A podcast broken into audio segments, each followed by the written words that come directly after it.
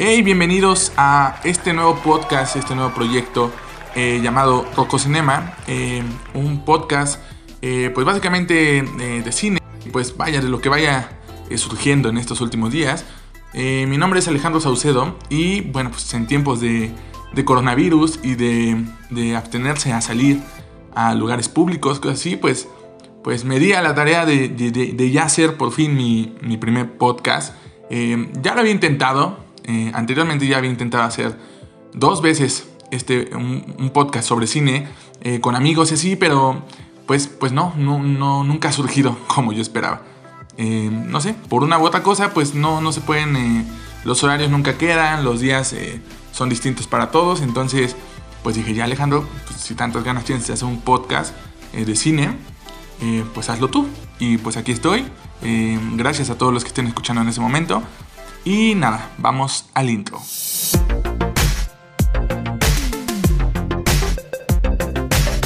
Oigan, espero que esto se esté escuchando bien. Ustedes no pueden ver, pero eh, esto se está grabando de forma muy austera, eh, literalmente con mi celular y eh, pues una tela encima para, para aislar el ruido, como una especie de boom. Además tuve que desconectar mi refrigerador porque eh, ustedes no lo saben, pero mi refri hace un sonido como si fuera un avión. Todo el tiempo está sonando así súper, súper duro. Entonces lo tuve que desconectar para poder grabar esto. Y no me quiero eh, extender tanto. Eh, como dije, estamos ahora en tiempos de coronavirus. Este, este podcast va a ser sin duda recordatorio de que, de que pasamos esta etapa. Pero sin duda la prevención es importante. Así que tú que estás escuchando este podcast en este momento, ponle pausa y ve a lavarte tus manitas. Porque pues, pues vaya, esas medidas que a veces parecen muy fáciles, resulta que son muy importantes para eh, contribuir al, al no contagio de este virus, ¿no? Eh, que oigan cuántas cosas están, pues están cancelando eh, a raíz del, del virus, ¿no? Vaya, de lo que nos compete en, en cine, en televisión, todo eso. Rodajes que se han detenido, mm, películas que han aplazado sus fechas. Digo, empresas tan grandes como Disney eh, pueden saber que Mulan, que ya se estrenaba, ¿cuándo? Creo que la siguiente semana o esta semana, no sé, la neta, eh, se estrenaba ya Mulan y pues nada, que por fin no. Y quedaba en pie eh, Black Widow. Black Widow todavía estaba su fecha puesta para el primero de mayo, Disney no la había movido. Y pues justo hoy se anunció que siempre sí se va a mover. Claro, pues esto, pues, pues obviamente no van a perder dinero, ¿no? Por, por esto del virus, entonces prefieren esperarse a que las películas estén después y así poder recaudar lo que esperan en taquilla. Eh, otras películas que también ya se fueron para, pues para dentro de mucho tiempo, por ejemplo, en la nueva película de James Bond, igual ya, ya, ya iba a estrenar en pocos días. Y pues nada, la mandaron hasta noviembre. Eh, a esa sí la tengo, le tengo, le tengo ganitas, ¿eh? A, a pesar de que, de que, ¿cómo se llamó la anterior? Spectre. Eh, solo me gustó el inicio, ¿no? Y creo que es por algo más nacionalista de que, eh, pues, plasmaron ahí el, Día de Muertos. Un Día de Muertos que cabe aclarar, así no es en la Ciudad de México. Creo que eh, hace poco, cuando fue noviembre, leía que el festival actualmente que tenemos de Día de Muertos en el Zócalo, similar al de la película, se lo debíamos a J. Postpostly, algo así, ¿no? Y sí, es cierto, antes de eso, pues no, así muertos, hay que ser sinceros. El festival no era así, pero se, le, se agradece la idea porque la neta es que el concepto estuvo muy chido y a mí me gustó eso. Fuera de ello, la neta, la película a mí me, me pareció de super hueva. Eh, y eso que le tenía ganas por, por Christoph Waltz, pero pues no. Pero antes de esa, pues estuvo Skyfall. Y Skyfall sí fue una muy grata sorpresa. Con un villanazo y una trama bastante, bastante interesante. Eh, ambas, ambas de San Méndez. Y esta vez, eh, si no estoy equivocado, me parece que dirige Kari Fukunaga. Después de que abandonó It. Si es él, déjenme, déjenme, voy a investigar si sí es Kari Fukunaga. Y pues era, eh, el reparto incluye a Rami Malek y a Ana de Armas. Ana de Armas, que oigan, no sé si ustedes estén de acuerdo conmigo, pero creo que Ana de Armas, o sea, su, su, su belleza y su talento están fuera de este mundo, ¿eh? O sea, es una gran actriz y de verdad se me hace bellísima. O sea, no, no, no ubico a una persona en este planeta más bonita que Ana de Armas. Entonces, J. Bond para noviembre. Eh, a Quiet Place. A Quiet Place ya lo hubiéramos visto. Se estrenaba el viernes pasado y, y también nos la mandaron sin fecha tentativa. Sin fecha eh, próxima a, a, un estreno. Eh, la mandaron, pues yo creo que va a ser para la siguiente, para la siguiente mitad de año, yo me imagino. Y, a esa sí le tenía muchas ganas. La primera, la Quiet Place, fue bastante buena. Eh, hace mucho que no había una experiencia en el cine donde, donde el público realmente estuviera eh, pues callado porque estaba tan sumergido en la película y, esta se, veía muy bien, las primeras críticas estaban apuntando que iba a ser una gran película y nada, pues también se fue lejos. Y eh, la, que sí, la que sí sacó de onda y, creo que quiere, habla mucho de lo que Universal piensa, es eh, la nueva película de la saga de Rápido y Furioso, que en la personal a mí no me gustan. Hubo una que otra que disfruté, pero yo no estoy ni siquiera en el target de me entretienen, me la paso bien, no, la neta no. Pero bueno, no hay, no, no, eso no quiere decir que no sea una de las grandes apuestas, ¿no? De este, de este año y que, y que en taquilla recauden tanto dinero. Y vaya, se estrenaba ya, me parece que en un mes. Y la mandaron hasta el otro año. Es así, no, ni siquiera se arriesgaron a decir igual y la siguiente mitad. No, nada. Hasta el otro año vamos a tener eh, Rápido y Furioso 9, me parece que es. Y bueno, esto decía, esto quiere, habla mucho de lo que Universal piensa, porque pues sin duda ha de ser eh, la gallina de los huevos de oro más grandes. Y decidieron mejor no tomar eh, riesgos y decir, mejor nos vamos hasta el otro año para que nuestra taquilla esté sin afectaciones y todo el mundo vaya a verla y nosotros nos hagamos más millonarios. Entonces, pues nada, esas son las afectaciones que ha dejado al menos en el mundo del cine, el coronavirus, además de detener el rodaje, no sé, de Stranger Things, por ejemplo, en la cuarta temporada, eh, también detuvo su rodaje, eh, pues gracias a eso. Pero bueno, ya saldremos de esta, eh, hay que estar prevenidos, hay que pues, tomar todas las medidas que se nos van diciendo a través de medios oficiales. oficiales, señores, porque no, toda la gente en Twitter es experta en todo, ¿no? O sea, está cañón como cada tema que se vuelve eh, pues importante en el mundo, pues, la gente en Twitter, todos son expertos, todos saben qué se tiene que hacer, todos saben que está mal y todos somos unos idiotas al lado de ellos, ¿no? Entonces no, aléjense un poquito de, de todo lo que las redes sociales dicen, busquen medios oficiales, eh, medios que estén diciendo la neta, digo al menos que sean López Dóriga, que digan que alguien murió. y una hora después digan que no, que siempre no, no, casi casi revivió. Yo sé que esos son medios oficiales, a lo mejor no podemos confiar siempre en ellos, pero pues sí, eh, pues tener un poquito más de criterio, ¿no? En no creer en todos los, pues los, los, los mensajes que aparecen en Facebook alarmantes donde dice que ya todos nos vamos a morir y cosas así. Vamos a ser prevenidos, vamos a echarle ganas y nada, eh, vamos a pasar con con la cartelera. si es que alguien puede ir al cine, qué mal momento para iniciar mi podcast. Muy mal momento para iniciar mi podcast. Porque pues dudo que ahorita alguien vaya a ir al cine a, a, ver una de estas películas. Si no es que ya cuando lo escuchen ya hayan cerrado los cines. Pero bueno, si no, pues para que al menos lo sepan y cuando ya puedan ir o cuando la encuentren por ahí, pues, pues las, vean. Eh, hoy me gustaría hablar sobre tres películas Creo que estoy quemando todas mis cartas porque, pues, seguramente en un mes no voy a ver nada en el cine. Pero, pues, me gustaría hablar eh, un poco de la nueva película de Pixar que se llama Unidos. Eh, también sobre, sobre la nueva versión de este monstruo clásico eh, del hombre invisible. Y por último, sobre un documental acerca de las ambulancias aquí en México llamado Familia de Medianoche entonces, pues vamos, vamos a hablar ahora de ellos. ¡Papá era mago! ¿Qué? Su padre era contador. Este hechizo lo hará volver. Por un día entero, él puede volver. ¿Qué? Volver, volver a la vida, eso no es posible. Lo es con esto. Al fin lo voy a conocer. Entonces iniciamos con Onward, eh, la nueva película de, de, Pixar, que aquí en Latinoamérica le pusieron Unidos. Eh, que la neta no, no entiendo muy bien eso del nombre. Eh, no entiendo por qué no se pudo llamar, pues no sé, hacia adelante o algo así. Creo que hubiera tenido más sentido. Aunque Unidos tampoco está tan mal. Eh, Onward es la nueva película del director Dan Scanlon, que él eh, ha trabajado ya antes con Pixar e hizo Monsters University. Eh, una película que sinceramente a mí no, no, me encanta. Es de esas películas que a veces las veo en la tele y e incluso le cambio. no es como que me entretenga mucho.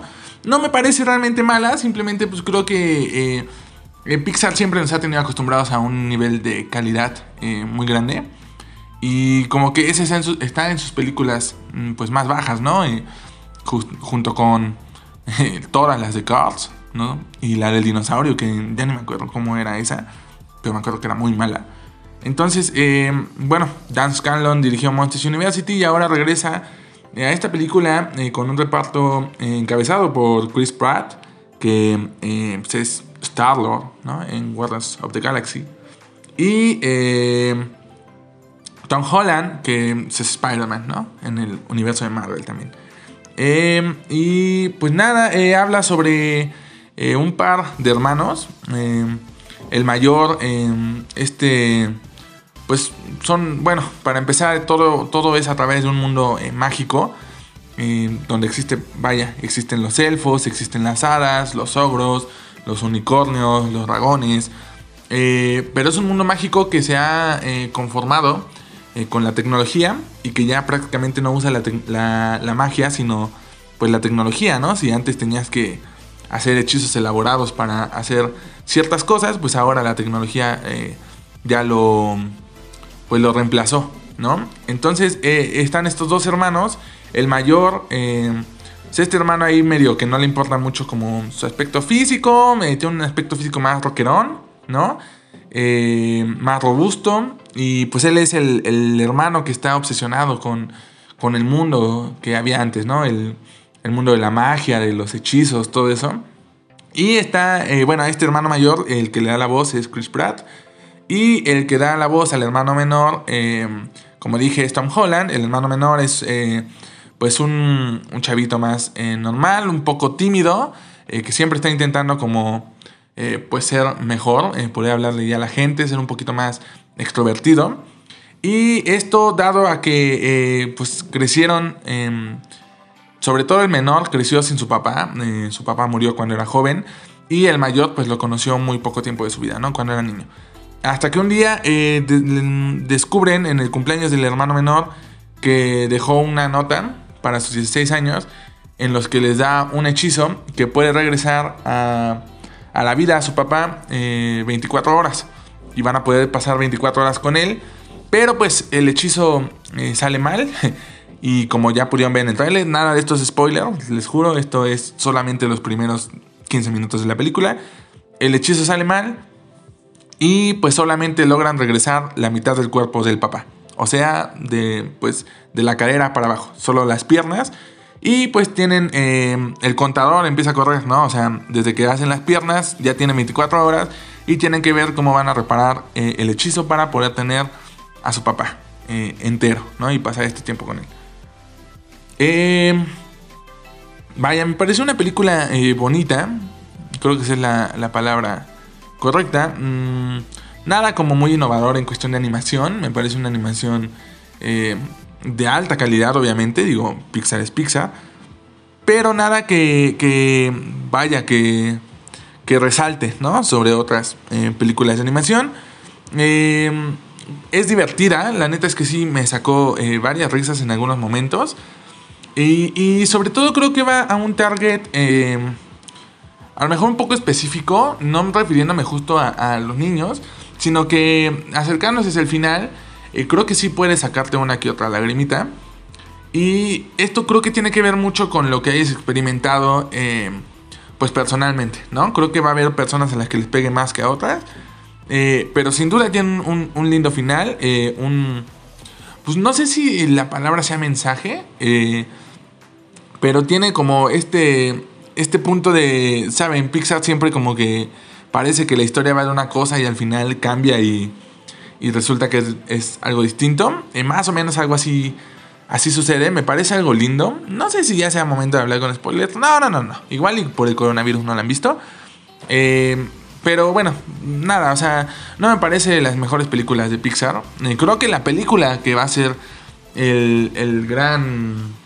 Pues la gran película de animación de este año va a ser la segunda película de Pixar eh, que se llama Soul. El tráiler se ve increíble y se ve más de este Pixar onda mm, Inside Out, ¿no? Y este, este de Onward se ve más en onda, eh, pues sí, Monsters University, ¿saben? Pero aún así no, no es mala, es una película eh, bonita para ir a ver con, pues, con la familia, eh, con niños. Creo que es muy entretenida y repito, muchas veces la neta sí me carcajé así cañón. Entonces, vaya, si está en sus carteleras, pues no es una mala opción. Seguro está en sus carteleras. Esa película creo que es de las que más distribución tienen. Aunque, eh, pues por el tema de esto que estamos viviendo ahorita, eh, no le ha ido nada bien en taquilla. De hecho, ha sido de las peores películas eh, en cuestión de taquilla de Pixar. Entonces, pues ahí está. si quieren ir a verla, pues vayan. Ahí, ahí, creo que es una opción, pues, pues entretenida. Vaya. Y eso es todo de Onward. Ahora vamos a pasar a El hombre invisible. Ha encontrado la forma de ser invisible. Lo único más brillante es inventar algo que te haga invisible es idear la forma perfecta para torturarte, aún estando muerto. El hombre invisible es una película dirigida por Leigh Whannell. Eh, que es como de esta, se podría decir como de esta camada que estuvo eh, eh, muy al tanto ahí del universo de Insidious. creo que también tuvo por ahí algo que ver en Show, sí, de hecho él, fue de los productores de, de Show. Dirigió la tercera parte de Insidious, que creo que no es la mejor. Y hace un año, dos años, estrenó una película que se llama Upgrade. Eh, que sinceramente yo no vi, pero recibió críticas eh, increíbles y amigos eh, cercanos también siempre la estuvieron recomendando, diciendo, siempre mencionaban mucho el tema de el manejo del uso de la cámara en la película y a pesar de que no la vi, creo que en El Hombre Invisible también se hace notar. Porque vaya, qué, manera de, revolucionar eh, al personaje, ¿saben? Al, personaje y al concepto. Eh, es una película que está eh, protagonizada por esta chica llamada Elizabeth Moss, que a lo mejor la ubican por esta serie de, de Jaime Tale, ¿no? que está en Hulu, así que igual ya no la han visto aquí en México. Pero wow, o sea, no sé si ella sea lo mejor de la película, pero es un gran punto para la película. Eh, qué gran actriz. Eh, eh, dado que, hasta el momento no hay muchas películas todavía y seguro se van a seguir cancelando, pues, pues le auguro pues no sé, a lo mejor en las premiaciones por ahí se, se cuela, porque lo hace muy, muy interesante. Es, es Vaya, les voy a contar la idea, la premisa de lo que va la película del hombre invisible. Eh, es una chica, iniciamos con ella eh, saliendo de su casa, una casa en medio de la playa gigantesca, se ve que es una persona con mucho dinero. Y eh, pues está escapando de ahí, se nota el miedo en, su mirada. Y escapa porque pues la pareja con la que vive, un, pues es como alguien, como un genio de la optometría eh, es un, pues un hombre muy violento con ella, eh, la golpea, la maltrata, etc. Entonces ella está, está cansada, tiene miedo y huye y eh, logra, logra salir de esa casa. Esos son los primeros cinco minutos, de nuevo no son spoilers, solo es la premisa. Y cuando logra escapar, a, las, a los días le informan que el tipo se suicidó y pues vaya, obviamente murió, ¿no? Entonces le dicen, ya por fin vas a, estar en paz, no te preocupes porque él vaya a regresar ya no existe, pero ella siente que sigue ahí observándolo, que sigue eh, acechándola y que le sigue haciendo cosas, eh, pero pues, pues de forma invisible, ¿no? Ella está segura de que se volvió invisible, de que logró hacerse invisible y seguir jodiéndole la vida. Eh, básicamente es la premisa. Si la piensan y la piensan más a fondo, la neta sí es muy terrorífica. Pues porque imagínense, o sea, llegas al punto en el que, en el que obviamente la gente te va a tomar de a loco, de a loco, de a loca, y no hay forma de demostrar que tú tienes la razón, ¿no? Solamente lo sabes. Solamente sabes y sientes y, y- y- y estás seguro de que, de que hay alguien ahí, de que te está pasando algo, pero no puedes comprobarlo y la gente jamás te va a creer, ¿no? Eh, me pareció una, una eh, revolución eh, al, al personaje, repito, digo, todos lo conocemos, este personaje que estaba rodeado de vendas, ¿no? De hecho hay hasta películas de comedia sobre eso. Y aquí lo adaptan, creo que a un discurso necesario y a un discurso muy actual. Vaya, hay que decirlo, eh, un discurso como, pues más eh, sobre la violencia de género, ¿no? Eh, y, y- y- tocar ese, pues pasar el personaje a ese tema eh, y, no, y no ver la película desde la perspectiva del, del personaje, de, digo, las originales es este hombre que vaya, se vuelve invisible y que poco a poco se va haciendo malo y va enloqueciendo por lo que es. Aquí más bien la perspectiva es desde la víctima, que es el personaje de Elizabeth Moss, y pues el temor de, de- vivir eso. Me pareció eh, muy interesante lo que hacen, y además de que cuenta con un director que sabe eh, cómo contar eh, el terror, pero más allá del, terror, eh, el suspenso. ¿Saben? Porque mm, creo que todos estaremos de acuerdo en que el buen terror no es ese en el que de pronto alguien salta a la cámara y te asusta y te dura el susto dos segundos. Más bien se, es acerca de crear eh, atmósferas, de crear eh, tiempos, alargar el tiempo y hacerte querer ya no ver más. Y Leigh Whannell lo sabe hacer muy bien. Eh, y, se aprovecha totalmente de lo que el personaje representa, dejándonos, dejando la cámara en, en espacios vacíos, en los que deja a tu imaginación que tú interpretes lo que creas que esté pasando, para que cuando llegue el boom, cuando llegue la revelación, pues sí sea impactante, ¿no? Entonces creo que el director sabe muy bien cómo mover la cámara, o sea, sabe muy bien dejarla ahí algunos minutos, eh, aparentemente sin que pase nada, pero porque deja que tú en tu cabecita, eh, pues empieces a, a interpretarlo, ¿no? Como tú quieras. Eh, vaya, además la película tiene eh, no uno ni dos, tiene, tiene varios giros que eh, pues, pues sí, sí, sí te sacan de onda y sí te sorprenden y, y te la pasas muy bien. La verdad es que la película es extremadamente entretenida, eh, interesante y además está bien hecha. Sinceramente ya después, eh, al principio cuando salí, sí salí como diciendo, wow, qué gran cinta. Ya pensándola un poco, eh, pues hay cosas que, que resultan un poco mm, inverosímiles, ¿no? Por lo mismo que había planteado antes el director, eh, no sé, él juega mucho con, con las cámaras de seguridad y cómo este personaje es muy astuto para, pues para que nunca lo puedan ver ni siquiera este, en las cámaras. Pero de repente pasan cosas que dicen, ok, a ver, pero entonces, ¿qué onda con esto, no? De, con las cámaras, como que no tiene mucho sentido. No me logro explicar bien porque de nuevo no, pues no quiero revelar tanto porque a lo mejor hay gente que todavía no la ha visto.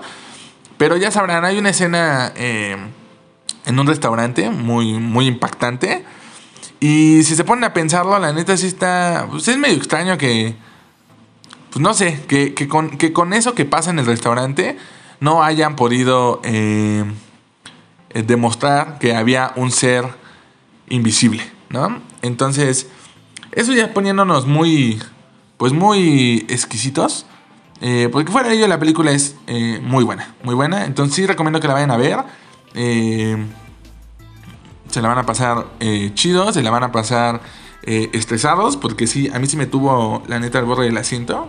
Eh, y nada, pues gran película, creo que hasta, hasta el momento en lo que va el año, sin contar las que estuvieron nominadas al Oscar, porque siempre está el, el conflicto de que son de este año o son del año pasado. Pues El Hombre Invisible creo que es la película que más me ha gustado este año. A no ser por el documental del que vamos a hablar a continuación, que se llama eh, Familia de Medianoche. Así que ahora vamos a hablar de eso. Ya llevamos tres días que no trabajamos, güey. No va a haber desayuno, comida y cena así. Dan dos comidas al día. Faltan 23. Papá, si tú tienes fe. ¿Y de dónde traigo? ¿De dónde voy a traer? Falta, tenemos que agarrar el bueno.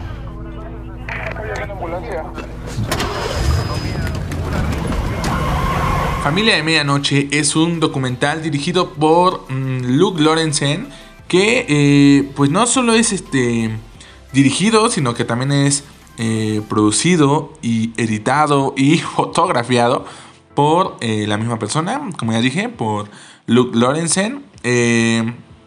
Esta persona básicamente inicia el documental diciéndonos que en la Ciudad de México, en la que habitan 9 millones de personas, solo se cuenta con 45 ambulancias públicas para atenderlos, ¿no? Desde ahí ya estamos pues impactados, ¿no? 45 ambu- ambulancias para 9 millones de personas, está cañón. Entonces, eh, como sabrán, si ustedes son de la Ciudad de México como yo, eh, sabrán que hay un buen de, de ambulancias eh, particulares. Normalmente son las que más se ven, se ven mucho más que las ambulancias públicas, más que las de la Cruz Roja y eso.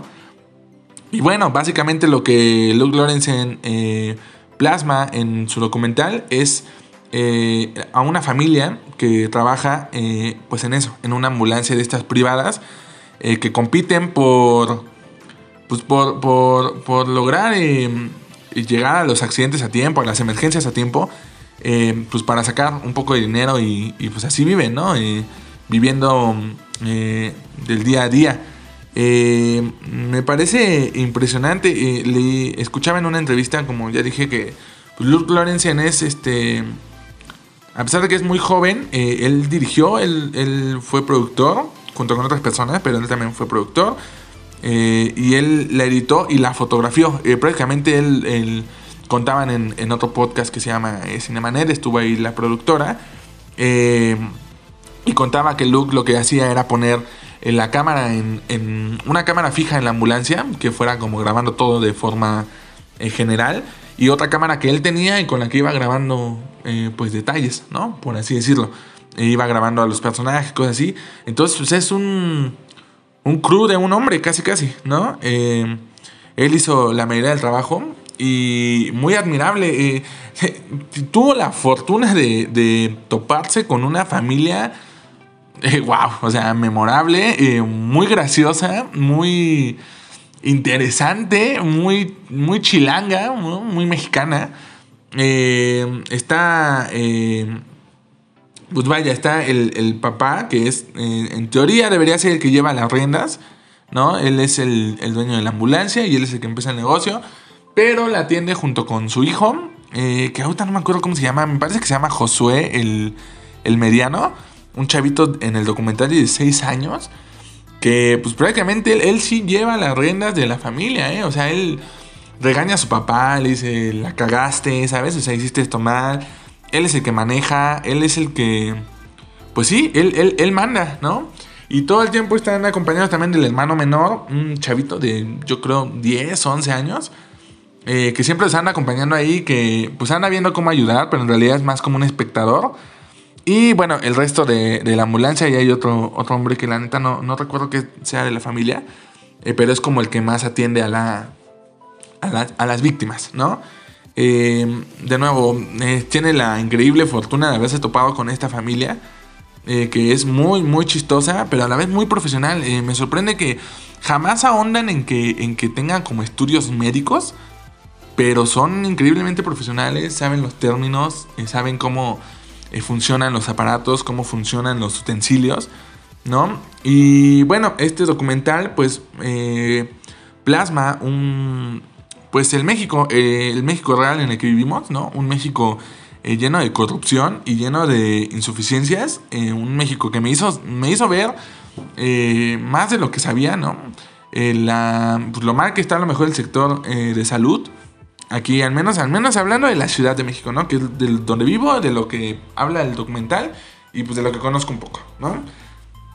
Eh, porque vaya, estas personas en efecto eh, ayudan a las víctimas. Digo, hay una parte en la que el chico este de 16 años dice, ¿cómo quisiera que un día nos haga una ambulancia particular y se den cuenta, ¿no? De, de cuánto hacemos falta.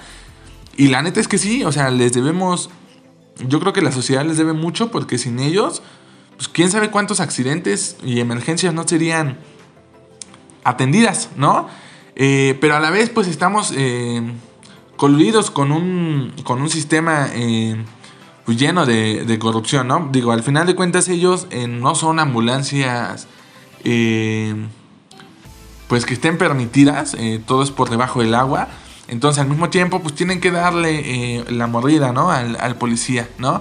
Y ellos tienen ahí un convenio con un hospital, con un hospital ahí medio turbio. eh, nunca dicen dónde, pero pues la zona sí se ve bien y era. Eh, y pues prácticamente lo que hacen es, eh, llegan con la víctima, le dicen, oye, pues te podemos llevar al, seguro, a donde tú sea que tengas ahí tu, tu seguro médico. Pero pues seguramente se van a tardar un buen en atenderte, este, va a estar bien lleno la canción.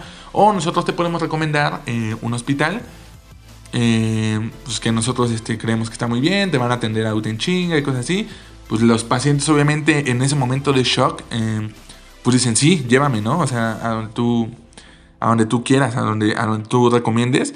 Y pues lo llevan a este hospital y pues prácticamente lo llevan ahí porque como tienen este negocio con el hospital, eh, pues el hospital les paga directamente a las ambulancias. Porque ellos corren todo el tiempo el riesgo de que eh, pues toman a las víctimas, las llevan y, y no les pagan, ¿no?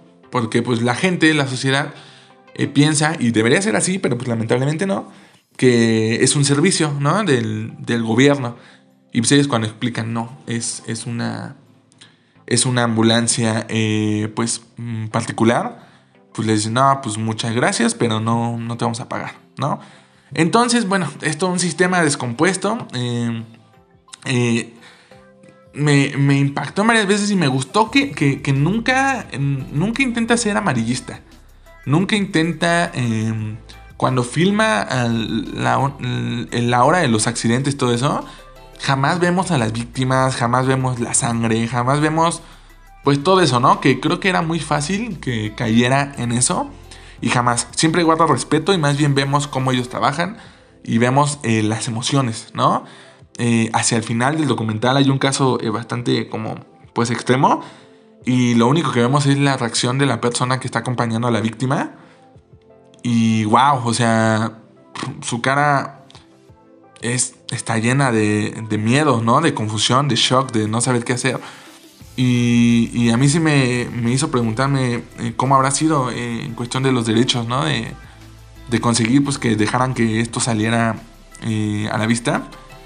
Y, y bueno, pues impactante. Eh, eh, creo que muestra también un lado de cómo está descompuesto todo en cuestión de, no sé, el caso de... Hay un caso de un bebé que está dañado por, por las condiciones en las que vive. Y hay otro, por ejemplo, hay uno casi al inicio, ese sí me gustaría contarlo porque la verdad es que mm, sí, mm, no lloré, pero me dio muchísimo sentimiento. Ese es el inicio del documental. eh, van y atienden a una chica que está sangrando de la frente.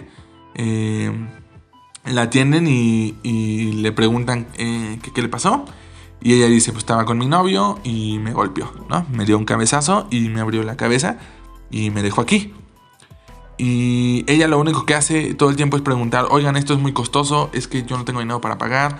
Ellos siempre le valen la pregunta y ellos le piden que les diga, eh, pues un contacto, ¿no? Para marcar a su mamá, a su papá. Ella no quiere, por miedo al novio, claro.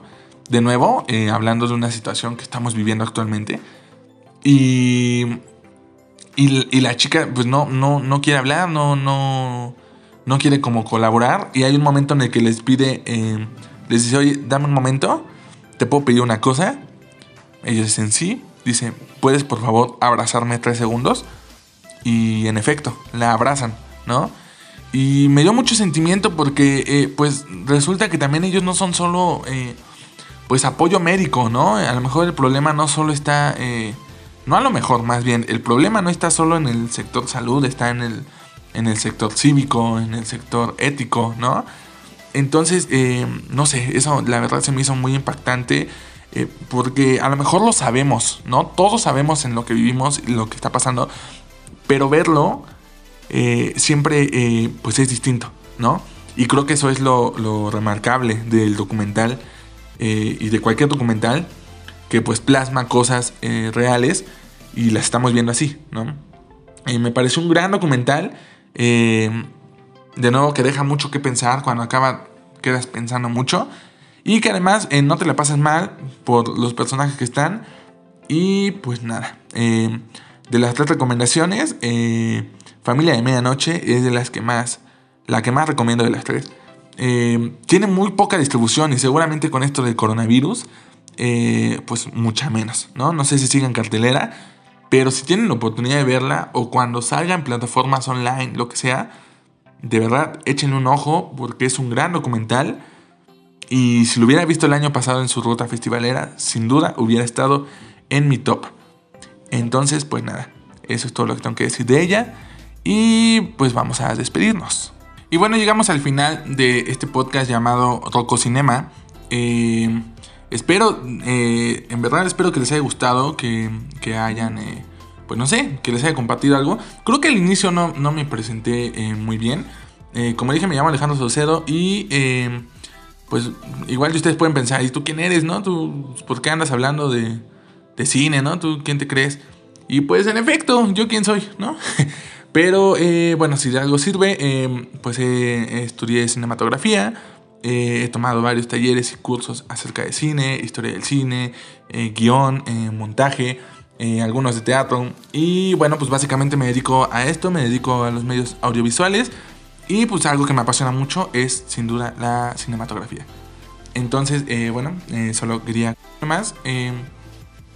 Ojalá nos puedan ir, eh, pues me puedan dejar sus comentarios. eh, ¿Qué les gustaría? ¿Qué no les gustó? Eh, no sé de qué vamos a estar hablando en estos siguientes días. y digo no sé porque pues, pues, obviamente ahorita eh, los cines están a nada de que cancelen sus pues sus entradas, ¿no? Ahorita no va a haber películas en estreno. Entonces, realmente no sé de qué voy a hablar en el siguiente capítulo. Me gustaría hacerlo semanalmente y, y- de verdad me voy a comprometer a que este proyecto crezca. Eh, no sé, igual la siguiente semana, pues hablando del tema de, del virus y esto, eh, pues podemos hablar sobre películas que tengan que ver eh, con temas así o a lo mejor con estrenos en streaming. La neta no sé, ya, ya veré qué hago para la siguiente semana. Si tienen ideas, de nuevo, déjenmelo en los comentarios. Y bueno, síganos en todas las redes sociales. ahí, ahí voy a estar publicando tanto los nuevos capítulos del podcast como pues noticias, todo lo que vaya surgiendo dentro del medio. Ahí va a estar en Facebook, Twitter. eh, bueno, la neta solo me comprometo ahorita a Facebook porque deben saber que es eh, un equipo de una persona, que soy yo. Entonces en Facebook seguramente iba a estar. Y eh, el podcast pueden escucharlo a través de las plataformas Spotify, eh, Anchor y Google Podcast. Y lo voy a estar subiendo también a YouTube. Eh, entonces, bueno, espero que les haya gustado. Dejen, por favor, de nuevo reitero sus comentarios. Y compártanlo si les gustó. eh, pues ayúdenme a crecer este proyecto. Y nada, ya me voy a lavar las manos. Porque ya pasé un rato sin, sin ello. Eh, nos vemos, nos escuchamos la siguiente semana.